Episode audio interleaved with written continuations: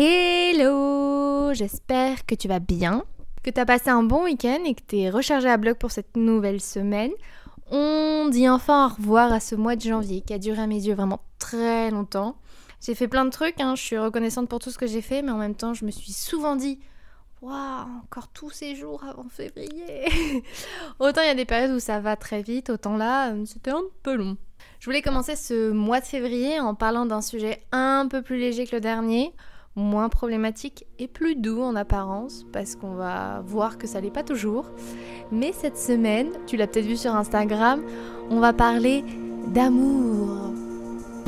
Alors je trouve qu'on parle beaucoup d'amour par ici, amour de soi, amour en amitié, amour familial, mais on n'a pas encore évoqué l'amour dans une relation de couple entre deux personnes. Et je sais pas si je suis la meilleure pour parler de ça, parce que comme dirait ma sœur, j'ai pas eu beaucoup de relations dans ma vie, donc je suis pas méga mature. Mais je vais te parler de mon expérience et de ce qu'on voit de plus en plus malgré de gros préjugés des personnes qui sont jamais réellement tombées amoureuses ni été dans une relation épanouie plus longtemps que quelques semaines. Avant d'entrer dans mon intimité, j'aimerais te remercier pour m'avoir écrit la semaine dernière par rapport au dernier épisode. Je sais qu'il n'a pas été simple à écouter et que tout le monde n'a pas été à l'aise avec ce que j'ai pu dire. Alors même si t'étais pas d'accord, t'as su être constructive dans ton retour, alors merci. Et pour tous ceux que ça a pu aider, euh, des loves sur vous. Je suis arrivée là depuis une semaine à Bali, l'île des dieux. Et euh, c'est vrai que je suis arrivée ici avec beaucoup de points négatifs en tête. J'ai lu pas mal d'articles et vu des vidéos qui dénonçaient certaines pratiques pour attirer et satisfaire les touristes. Et que ben t'as énormément de touristes qui profitent de ça pour bafouer beaucoup de choses. Je m'explique tout de suite. Si tu te balades sur les réseaux sociaux, il y a tout le temps ces vidéos euh, de voyage et tout ça, et t'en as de plus en plus qui ressortent où t'as ces jeunes filles qui sont là. Oh là là, j'ai été déçue de Bali, c'est très sale, il y a des déchets de partout. Oui, bah. oui, bah, tu, restes en Asie, hein. Dans un pays, certes, où le tourisme explose, mais où il n'existe pas de bon traitement de déchets. Comme beaucoup, beaucoup d'autres pays d'Asie. Je pense qu'il faudrait plutôt dresser la liste des pays propres, ce serait plus rapide. Mais je sais pas, la réflexion, c'est pas de dire oh là là, mais c'est une île poubelle. C'est de voir comment toi, à ton échelle, tu peux réduire tes déchets. Et puis je trouve ça méga réducteur. Tu peux pas t'arrêter sur que ça pour dire que t'aimes pas cette île. Tous ces touristes là qui ont des étoiles superficielles dans les yeux, oh, ils me font peur. Et t'as beaucoup de ça par ici. C'est pour ça qu'il y a clairement des zones à Bali où je veux pas aller. Je te conseillerais pas d'aller parce que euh, c'est des zones euh, qui sont très tendances où euh, les locaux ont disparu au bénéfice des touristes, des digital nomades, des expats, tout ça, et on les voit que pour servir ces personnes étrangères. Et c'est chiant quoi. Donc quand je suis arrivée, j'ai fait exprès de m'éloigner le plus possible, et après trois heures de voiture, je suis arrivée sur la côte ouest, littéralement dans une cabane dans l'arbre. Et, euh, et c'était vachement cool parce que je suis allée manger le soir à un stand de street food, euh, j'ai discuté avec euh, quatre jeunes balinais, je me suis vachement marrée et c'était un bon mood. C'était chill, t'alternais entre la plage, des petits spots pour manger, boire une coco, la vraie ville du Nil quoi. Mais alors t'as autre chose qui ressort qui est très négatif pour moi, à mon goût quand tu voyages comme ça en Asie, c'est le fait de devoir payer pour tout. Bon alors la raison encore hein, qui est évidente c'est parce qu'il y a un tourisme qui est trop élevé, mais genre ici tu casques pour tout quoi. Tu dois payer pour accéder à une cascade, mais tu dois payer plus, bien plus, si tu veux te baigner. Te baigner quoi. Euh, si t'as pas payé plus, tu peux pas te baigner. T'as juste le droit de prendre une photo. Le marché d'Instagram dans toute sa splendeur. Tu payes pour avoir accès à un point de vue, tu payes pour aller aux toilettes, tu payes pour garer ton scooter. Faut payer pour tout. Et pareil, tu vois, c'est pas si donné que ça. Alors évidemment, ça n'a rien à voir comparé à chez nous. Euh, mais tu vois, euh, quelques centimes par-ci, par-là, par-ci, par-là, comme tu payes pour tout, tout le temps, bah à la fin, tu voyages pas pas cher. Alors c'est facile de pas dépenser beaucoup, mais du coup tu te prives si tu veux faire des économies. Et franchement, ça saoule parce que c'est un lieu qui est magnifique. Vraiment, incroyable. D'un point de vue architectural, tu as des maisons qui sont très très belles. Les toits, ils regorgent de petits détails sculptés. C'est maintenu par de très belles colonnes qui protègent les espaces ouverts. Devant chaque porte, tu as une construction où siège un petit hôtel avec des offrandes qui s'accumulent autour d'une figure divine, en général Ganesh. Il aime beaucoup, ce dieu, par ici. T'as des temples de Ganesh, des sculptures de Ganesh partout. Pareil, à l'entrée de chaque village, il y a une sorte d'arche où s'accumulent aussi des figures sculptées.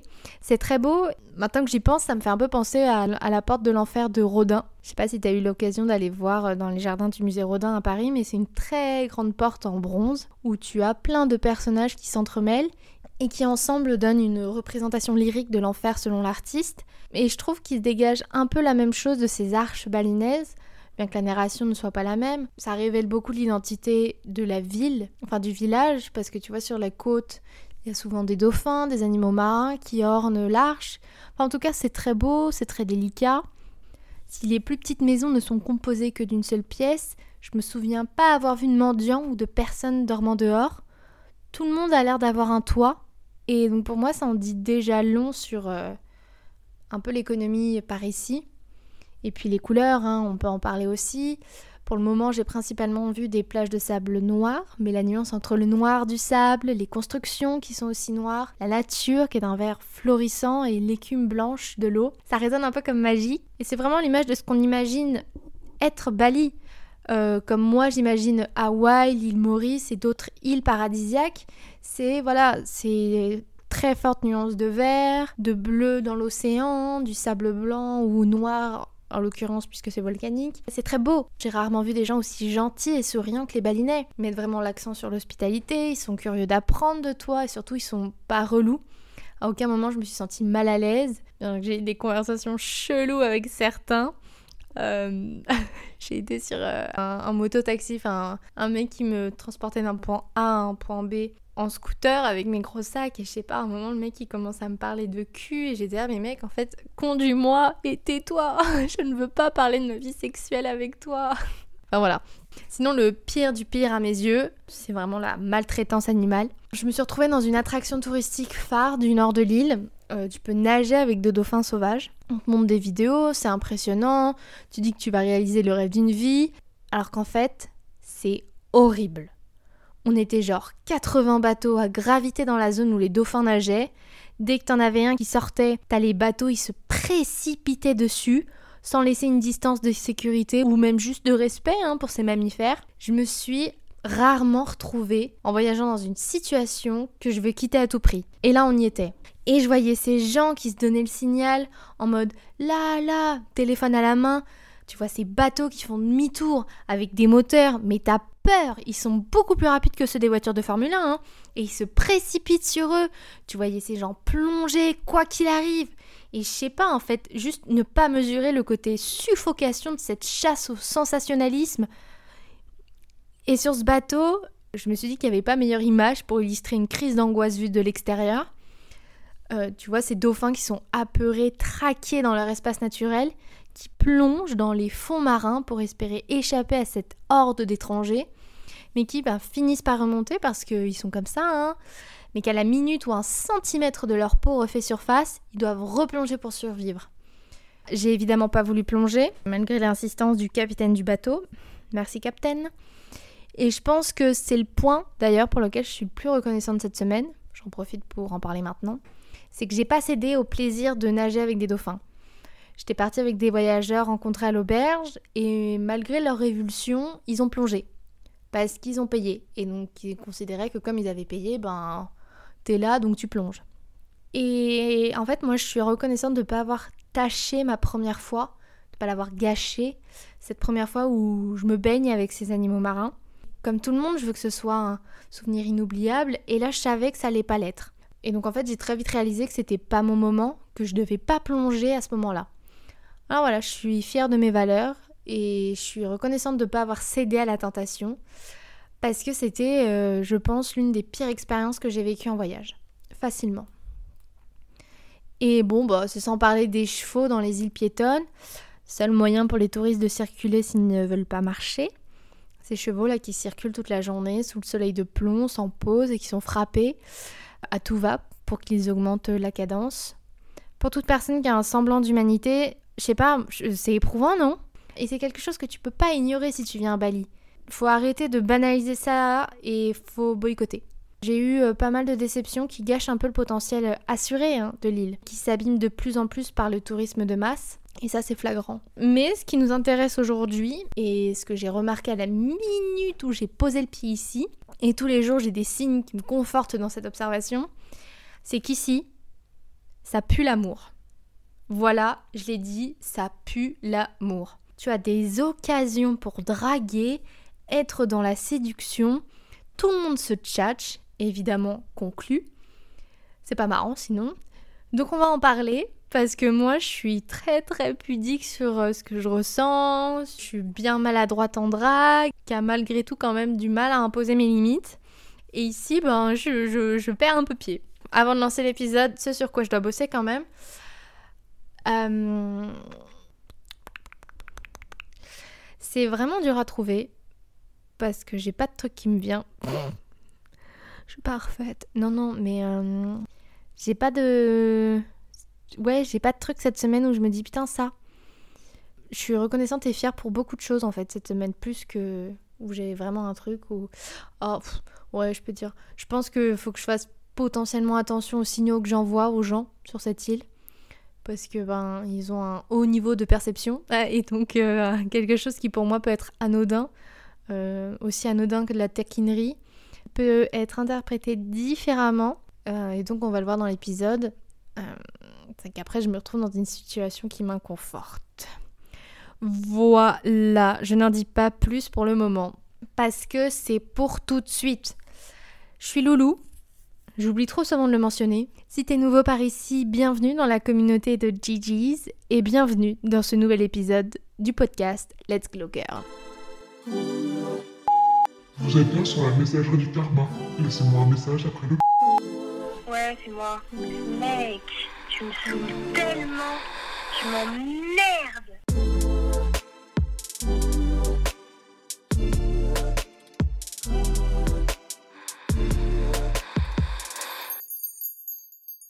Je me suis rendu compte l'autre jour par hasard que je vivais ma propre version de ce comfort movie, ce film qui fait toujours du bien et que tu peux voir et revoir avec Julia Robert. Mange, prie, aime. Si tu as l'occasion de lire le livre aussi, il est très bien. Si tu connais pas, c'est l'histoire d'une fille qui, après un divorce, décide de tout plaquer pour réapprendre à apprécier de manger en Italie, se recentrer spirituellement en Inde, et qui finit par tomber amoureuse euh, à Bali. Pas de n'importe qui, non, juste euh, Javier Bardem, l'acteur espagnol avec peut-être le plus de sex appeal. Si tu veux avoir chaud, d'ailleurs, je te conseille de regarder le film Ramon Ramon, premier film qui tourne avec celle qui deviendra sa femme, Penelope Cruz. Ouais, pareil, hein, juste Penelope Cruz. Ça peut te donner une idée euh, de l'excès de fièvre qui t'attend si tu regardes le film. Donc en me posant un peu, et parce que les premières impressions que j'ai de Bali c'était ça, cette ambiance de love qui règne partout, j'ai eu un flash et en mélangeant les mots, bah j'avais un peu une description de mon voyage. Il y a eu d'autres pays et c'est en prenant un peu de la hauteur, mais techniquement je me suis recentrée spirituellement en Inde. J'ai pris des kilos en mangeant à outrance au Vietnam et je viens d'arriver à Bali. Si je devais faire un film similaire, ce serait donc Prime en J'aime. Ça fonctionne aussi bien, non? Donc, si on suit la logique, je suis censée trouver l'amour ici. Oh. Euh, et eh ben, si Cupidon pouvait m'oublier encore un tout petit peu, euh, je serais ravie. Voilà, je suis pas du tout une pro en relation de couple. Euh, la preuve, ma dernière, elle remonte à. Hum, à, beaucoup trop loin. Je ne saurais même pas quand c'était. Euh, en tout cas, ça dépasse les 5 ans. J'ai eu des petites histoires à droite et à gauche, mais rien de bien solide ni de bien stable. Et je peux dire, sans douter de moi-même, que j'ai jamais été dans une relation où j'ai été amoureuse. Je pense pas avoir aimé quelqu'un dans ce sens-là. Et franchement, je le vis pas mal. Hein. Je suis pas là dans une quête absolue de mon chevalier servant, euh, puisque déjà il n'existe pas. Mais je crois pas non plus au principe d'âme sœur, ou alors dans un registre beaucoup plus vaste, en amitié aussi par exemple. Et de fait, j'ai toujours été le vilain petit canard. Ça fait longtemps qu'on a arrêté de me demander quand est-ce que j'allais ramener quelqu'un à la maison, comme si le monde autour de moi aussi savait que je suis pas là-dedans. je me souviens de mon père qui une fois on déjeunait dehors, et parce qu'il m'avait surpris trop collé à son goût avec une de mes copines. On était assises à côté, bon peut-être un peu proche, dans le canapé. Enfin, il n'y a pas de... Mais à ce déjeuner, il m'a demandé si j'étais lesbienne. Comme si c'était la réponse la plus logique au fait que je sois pas dans une relation avec quelqu'un de type masculin. Je pense que ça date vraiment de mon emménagement seul à Paris, ce moment où j'ai commencé à vivre pleinement mon indépendance et à l'apprécier surtout. C'est quand je suis partie faire ce premier voyage seul au Mexique pendant un mois. Et c'est aussi quand le divorce de mes parents s'est déclaré et que je me suis retrouvée engouffrée dans des prises de position. Considérer, et je le pense toujours profondément, qu'avoir quelqu'un dans ta vie ne signifie pas se reposer complètement dessus. Je veux dire par là que je me suis toujours jugée pas prête émotionnellement à ce que quelqu'un rentre dans ma vie, déjà de par euh, la peur de souffrir. J'ai déjà assez de problèmes comme ça, mais surtout que j'étais indisponible et que je veux pas faire vivre ça à quelqu'un. Je pense qu'on a des poids dans la vie hein, en fonction des gens et que euh, on doit les porter, c'est notre chemin de vie, les porter, les résoudre, tout ça, et que c'est trop facile de se cacher derrière quelqu'un qui peut te soulager, peut t'en porter quelques-uns. Et je trouve qu'on prend pas assez en compte, c'est que l'autre, ben, du coup, il va se fatiguer aussi, tu vois, à porter déjà lui ce qu'il doit porter, ses poids à lui. Si en plus il les tiens, ben, le mec il va souffrir quoi. Et tu peux pas être là pour quelqu'un qui est en souffrance sans souffrir toi-même. Surtout si tu aimes cette personne en face. Moi, j'aimerais pas me retrouver dans cette situation au commencement d'une histoire amoureuse. Et c'est pour ça que je me suis beaucoup fermée. À refuser pas mal d'avance, à fuir quand je sens l'engagement trop fort en face de moi. Et à contrario, devoir coupler avec des automatismes que j'ai qui sont liés à mes traumas. Oula, ça devient moins rigolo là d'un coup, non? On fait une pause anecdote Allez, vas-y, ça part. Charte de l'avion en arrivant à Bali. Je suis les gens. Tu vois direct que t'es à Bali. Hein. Il y a que des Européens. Tous blonds aux yeux bleus. C'est un vrai colloque des gens du Nord. Et truc que je n'avais jamais vu, même à Paris hein, ou dans de gros aéroports dans le monde, c'est un Starbucks. Attends, attends. Un Starbucks avant la sortie. Pour ceux qui arrivent. Genre, tu sors de l'avion, tu prends ton Starbucks et tu vas récupérer ton sac. C'est lunaire ce monde pour les riches. Moi, ça me. Waouh! Vient le moment de passer l'immigration. Je paye pour avoir mon visa, je donne mon passeport. Et là, c'est pas le mec de l'immigration qui me drague. Mais il me drague fort, hein! Il est là, ouais, vous êtes seul, vous êtes célibataire, euh, vous venez pour les vacances. Euh, oh là là, mais je sens que vous êtes une surfeuse. Vous allez faire du yoga aussi, hmm, intéressant. Je vous conseille d'aller dans cette zone-là. C'est une zone où moi-même j'adore aller, nanana. N'hésitez pas si vous voulez prolonger votre séjour, patati patata. Waouh Bah ça change des flics que j'ai vus jusqu'à présent. Hein. On se rappelle du Sri Lanka? Du mec qui m'a même pas regardé dans les yeux pendant qu'il me jetait mon passeport? D'ailleurs, en vrai, maintenant que j'y pense, on va se faire un petit aparté. un autre aparté parce que c'était déjà une anecdote, mais depuis le début du voyage, j'ai noté les pires techniques de drague auxquelles euh, ben, j'ai été permis d'assister. Et je pense que c'est le bon moment, non? Attends, j'aime bien l'idée. Euh, c'est noté dans mon téléphone. On va juste se faire un petit top 3. Hein. Alors, à la troisième place, L'homme qui cherche la lune. Contexte. On est sur la plage, il fait chaud. Un homme vient me voir et me dit qu'il veut me prendre en photo avec la lune. Et j'ai eu ce réflexe de lever la tête et de regarder partout autour de moi. Et j'étais là, mais, mais tu la vois où ta lune? Enfin, il, est 17h, le soleil il commence tout juste à baisser. Je, je, je la vois pas ta lune. Et j'ai pas pu m'empêcher de rire, il était trop gêné, il était là, bah bah bah. RIP monsieur, RIP. À la seconde place. Toujours un monsieur, je sais pas pourquoi je précise. C'est l'homme qui voulait apprendre à parler ou plus. Contexte. C'était le serveur d'un restaurant dans lequel je dînais qui à la fin est venu me voir parce qu'il voulait que je lui donne des cours en anglais. Le type me parle en anglais. Il parle bien en anglais, mieux que moi. Mais il veut que je lui donne des cours de langue. Je pensais pas que cette technique, que je connais bien, hein, elle marchait aussi en Inde. Parce que là, on est dans l'Inde profonde. On n'est plus dépaysé hein, maintenant quand tu voyages. Hein. Non, non, non, c'est partout les mêmes. Et à la première place, le grand, l'inouï, l'homme qui voulait être paparazzier.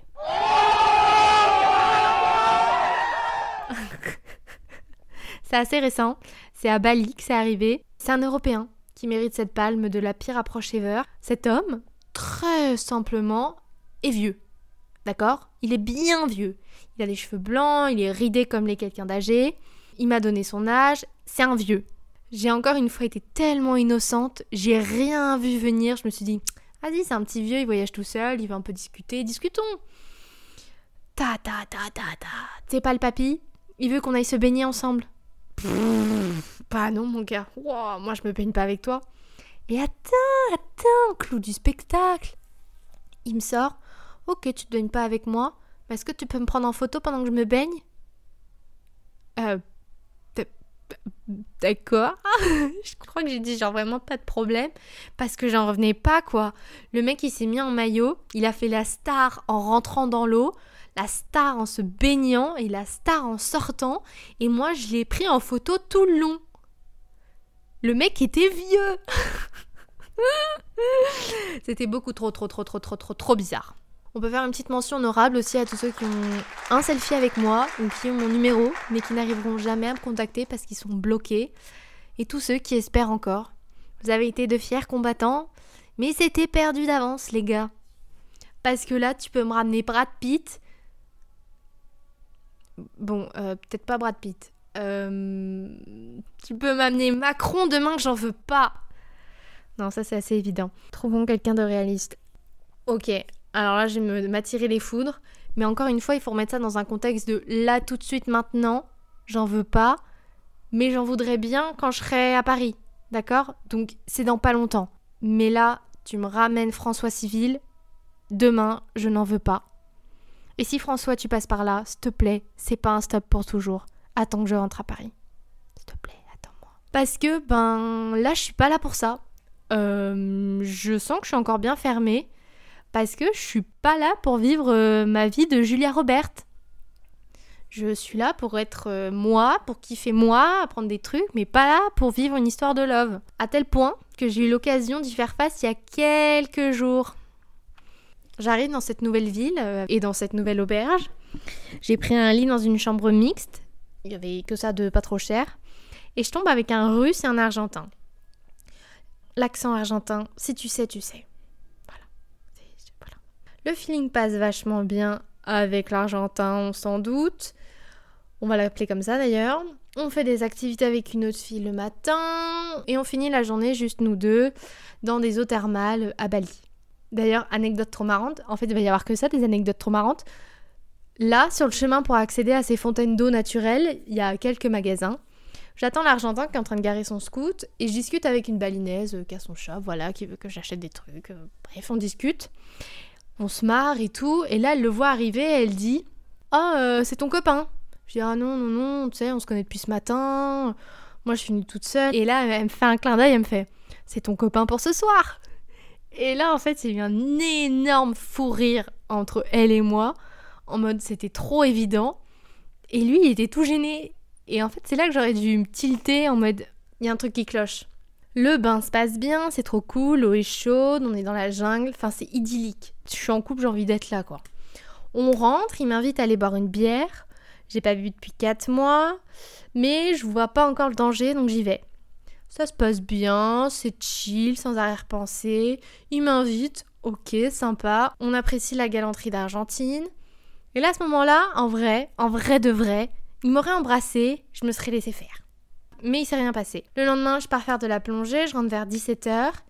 Il est là. Il veut qu'on ressort. Je suis fatiguée, mais vas-y, c'est mon dernier soir, demain je bouge, on y va. Et là, c'est le drame on dîne, et là il me fait une bonne grosse déclat. Qui veut m'accompagner sur mon plan de voyage, qui veut plus, nanani, nanana. Et la panique, panique. C'est pas qu'il me plaît pas, hein. il a du charme, on s'entend bien. Mais mec, on se connaît depuis 48 heures. Et moi, je fais pas de trucs d'un soir, tout ça. Je suis pas du tout à l'aise. Donc, euh, que ce soit lui, que ce soit le plus beau mec du monde, je, le truc du soir, du premier soir, je, je fais pas. Voilà. Mais là, c'est surtout, ça, ça venait de nulle part, quoi, sa grosse déclat au bout de deux jours. On se doute bien que j'ai paniqué. Voilà. Euh, que j'ai été super flou. Je lui ai dit un genre, écoute, tu fais ce que tu veux, moi je changerai pas mon trajet et mes projets pour toi capte, mec, capte. Mais libre à toi de faire ce que tu veux. Et la seconde catastrophe, les signaux n'ont pas été bien interprétés, il s'est mis en tête de me rejoindre le plus vite possible. Aïe. Tout en devenant un peu ce que j'aime le moins chez un homme, ce côté un peu mielleux, la sourire, la tête un peu penchée en mode Waouh, mais quelle trouvaille, je suis trop chanceux, waouh, c'est la meilleure fille du monde. Berk. Et donc là, je me retrouve vraiment comme une idiote parce que j'ai pas été assez claire et parce que j'ai pas été assez sur mes gardes et que j'ai pas envoyé assez de signes en mode mec, c'est mort. Je dois écrire un message pour lui dire de lâcher l'affaire. Et j'aime pas faire ça. En plus, j'ai décidé avec toi que je fuirais plus. Donc je dois écrire ce message. Je peux pas juste fuir et me barrer, disparaître. Je peux plus. Donc voilà. J'ai écrit ce message. Et en vrai, super smooth.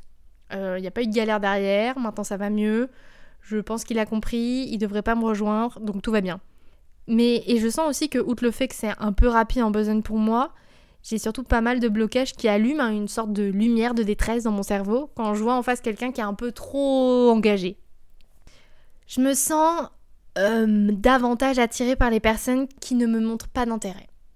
Voilà. Euh, parce que, enfant, on m'a appris que je devais attirer l'attention pour être aimée tout ce qu'on a déjà pu évoquer hein, plutôt dans d'autres épisodes. Être ce qu'on attend de moi, gentil, propre sur elle, ne pas dire de gros mots, être meilleur qu'eux, pas avoir trop de caractère. Et donc logiquement, quand quelqu'un s'intéresse à moi sans que j'y mette du mien, ça capote très vite parce que de mon côté, je suis pas dedans. Je me sens pas engagée. Et ça, c'est un peu la claque que j'ai reçue il y a deux ans en fréquentant un garçon avec qui ça s'est pas bien passé. Il m'a rejetée mais on continue d'avoir ce lien un peu toxique, de pas être très loin l'un de l'autre. Et moi, bien que ça me faisait souffrir, je banalisais son comportement parce que ça me paraissait euh, juste, comme si euh, je méritais pas mieux. Je fais la maline, hein, mais dans le fond, euh, un homme qui gravite proche de moi, ça me fait assez peur. J'ai pas eu de figure masculine émotionnellement sécurisante. J'ai eu un père très absent et qui s'est pas toujours comporté de la meilleure des façons. J'ai un grand-père qui lui aussi, à sa manière dans le passé, ne m'a pas toujours inspiré le respect. J'ai pas de frères, mes cousins vivent dans un autre pays. Voilà, j'ai beaucoup de meufs autour de moi, mais très très peu de mecs. Et mon père m'a répété toute ma vie que pour être désirable face à un homme, faut le faire galérer. Voilà, ça c'était sa formule préférée, que les hommes aiment le défi et que si tu te donnes trop facilement, tu n'arrives pas à le garder. J'espère que t'as lâché un petit Ça te bascule pas un peu dans le dernier épisode, ça? La femme objet, mystérieuse, qu'il faut conquérir à tout prix, qu'elle dise oui ou non, on s'en balance. J'en reviens pas d'avoir suivi ce mantra pendant tellement d'années. Ça m'a tellement éloignée de moi-même. Euh, changer complètement de personnalité face à quelqu'un qui me plaisait. Mon vrai moi, ah mais pas question que je l'expose, on pourrait ne pas l'aimer. Je crois que mon souvenir le plus flagrant, c'est quand j'étais au Mexique et que je discutais avec un Français avec qui on se dragouillait. Et parce qu'il était un peu plus vieux et que j'ai jugé qu'une petite meuf de 20 ans ne l'intéresserait pas avec la vie que j'avais, j'en ai inventé une. Mais genre une maxi vie quoi. J'ai plus les détails en tête, mais je bossais, j'étais entreprenant, je faisais des trucs de ouf. Bah pas vrai quoi. Et évidemment ça n'a pas marché parce que ben le mensonge euh, te rend en rien intéressante.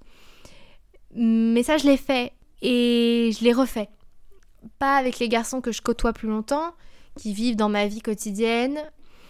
Mais quand même, je m'autorise pas à pas me tenir droite, j'évite d'être vulgaire, de rire ou parler trop fort. Et, et c'est chiant, tu vois, parce que...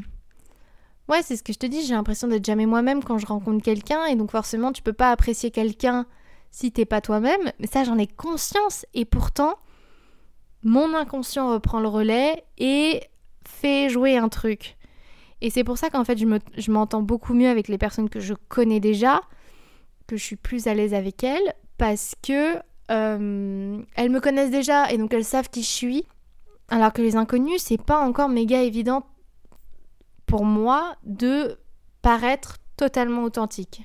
Bon, j'ai pas eu l'expérience pendant ce voyage parce que euh, ben, je suis pas là pour ça, je viens de le dire, et puis j'ai pas croisé de bel étalon, euh, j'ai pas croisé, j'ai pas croisé l'amour de ma vie. Et puis ça fait longtemps pour le coup que j'ai pas daté, Ça fait longtemps que voilà, je me suis pas retrouvée avec quelqu'un qui me mettait dans tous mes états. Je sais que maintenir ma personnalité, c'est difficile. Aujourd'hui, je respecte de moins en moins ces codes de conduite que je m'imposais parce que je vis tellement une bonne relation avec mon célibat. Je suis bien parce que je suis moi-même. Je suis complètement persuadée, je peux le défendre bec et ongle, qu'être célibataire dans sa vingtaine, c'est le meilleur moment. Enfin, il n'y a pas de meilleur moment pour moi pour apprendre à se connaître. Voilà, tu commences à être indépendante, tu commences à trouver ta voie, tu sors potentiellement de tes études, ou tu es encore un peu dedans. Tu dois déterminer en fait ce que tu aimes, ce que tu es. Et en fait, c'est là que tout se joue. Et généralement, les gens qui se perdent un peu dans ces années-là, bah, c'est des gens qui vont faire une crise de la quarantaine, une crise de la cinquantaine, et qui seront euh, peut-être jamais réellement épanouis, ou alors que seulement très tard. Et en fait, se retrouver seul là, c'est incroyable. Après m'être perdue, je suis dans une période où je me découvre continuellement. Et c'est sans doute égoïste, et ça dépend de quel point de vue, mais j'ai pas du tout envie de prendre en compte les besoins de quelqu'un d'autre, ni de les faire passer avant les miens, parce que je sais que je le ferai quoi qu'il si je rencontre quelqu'un. C'est dans ma nature, c'est qui je suis, ça, plus de mes traumas. Et en fait, j'ai plus du tout envie de vivre pour les autres. J'ai plus du tout envie de changer qui je suis pour convenir aux exigences des autres. Ça, je pense que c'est un peu vraiment le mot d'ordre euh, et la leçon apprise pendant ce voyage, c'est qu'il y avait quelque chose qui n'allait pas à Paris dans mon quotidien et que là, je pense que je m'en suis bien détachée et que je suis prête à assumer qui je suis, ce que je veux, ce que j'attends dans ce quotidien. Entre tout ça, bah forcément, il y a eu pas mal d'actes manqués, d'histoires qui auraient mérité plus de temps, plus d'implication, plus de tolérance de ma part. J'en suis désolée. Voilà, j'étais pas là si jamais euh, quelqu'un que j'ai vite fait fréquenter ou que j'ai voulu fréquenter passe par là.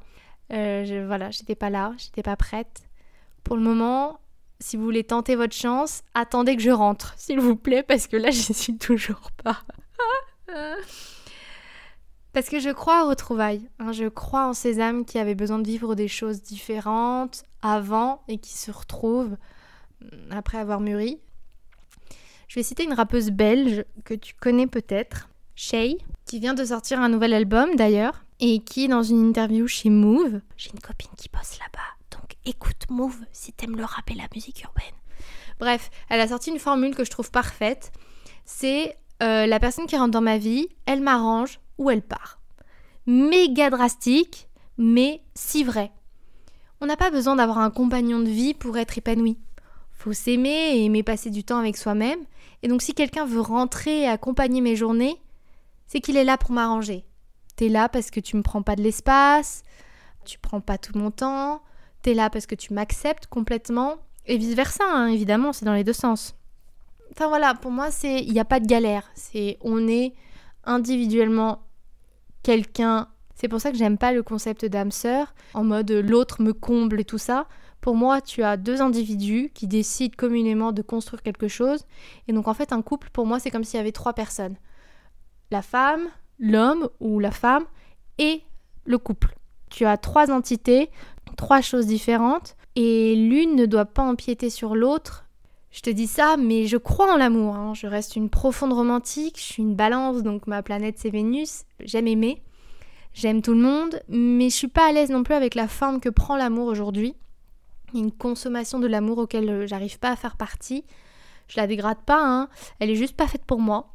J'arrive pas à concevoir euh, qu'on peut trouver quelqu'un sur un site de rencontre.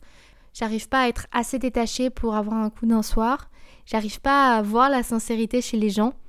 Il y a comme un, un manque d'amour que les gens cherchent à combler en se mettant tout le temps en couple ou en fréquentant tout le temps des gens. Je parle pas de ces couples qui se sont trouvés, pour qui ça marche, qui ont leur équilibre et todo va bene. Je parle de ces personnes qui enchaînent les relations plus qu'elles ne changent de sous-vêtements. Tu vois, ces gens-là qui sont euh, comme à l'usine, hein. ils envoient une, deux, trois, quatre, et t'as pas d'espace, t'as pas le temps de souffler. Ils ont besoin de se mettre en couple. D'avoir quelqu'un avec eux, ça les rassure, que ce soit conscient ou inconscient. Pour qu'un couple fonctionne, pour moi, il faut pas qu'on ait besoin l'un de l'autre. Tu peux pas te perdre pour l'autre, à mon sens. Hein. Tu vis cette histoire avec cette personne, c'est génial, mais si toi ou l'autre demain part, tout ira bien. Parce que t'as pas besoin de personne d'autre que de toi-même. Et donc avec ce genre de mindset, ben je pense que tu peux t'en sortir déjà seul, parce que c'est pas une galère d'être seul, et après trouver quelqu'un avec qui ça match. Je pense faire partie d'une génération qui se pose beaucoup de questions, mais parce qu'on est tous un peu perdus par rapport à qui on est et ce qu'on veut. Ce que je trouve génial, hein, parce que ça amènera, je l'espère, une vraie évolution sociale et spirituelle dans nos pratiques. Je pense aussi qu'on fait partie d'une génération un peu d'entre-deux, une génération tremplin, celle qui a conscience et qui est prête à agir. Nos parents, et je parle au nom de, des miens principalement, n'ont jamais été en mesure d'évoquer des sujets tels que la santé mentale, le principe de traumatisme, de suivre des thérapies, de résoudre des problématiques qui sont transgénérationnelles. Parce que c'était tabou, c'était mal vu, c'était malvenu.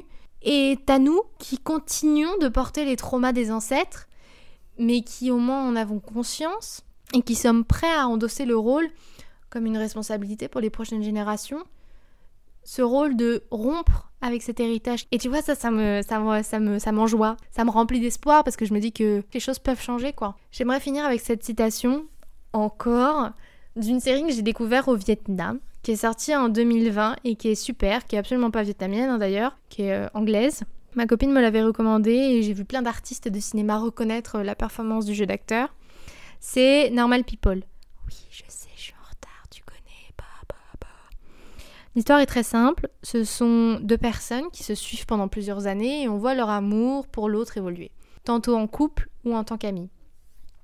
Et dans le neuvième épisode, alors qu'ils sont dans un moment de confidence euh, intime, t'as le garçon, joué par le très délicieux Paul Mescal, qui dit à sa partenaire euh, C'est pas parce que t'as été maltraité dans le passé que tu mérites d'être maltraité.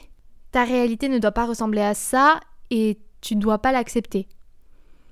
Évidemment que ce passage m'a beaucoup parlé parce qu'il résume un peu cette réalité que je suis en train d'accepter. J'accepte de plus en plus à être mon moi euh, le plus pur et le plus authentique et donc à rejeter des principes enseignés et douloureux.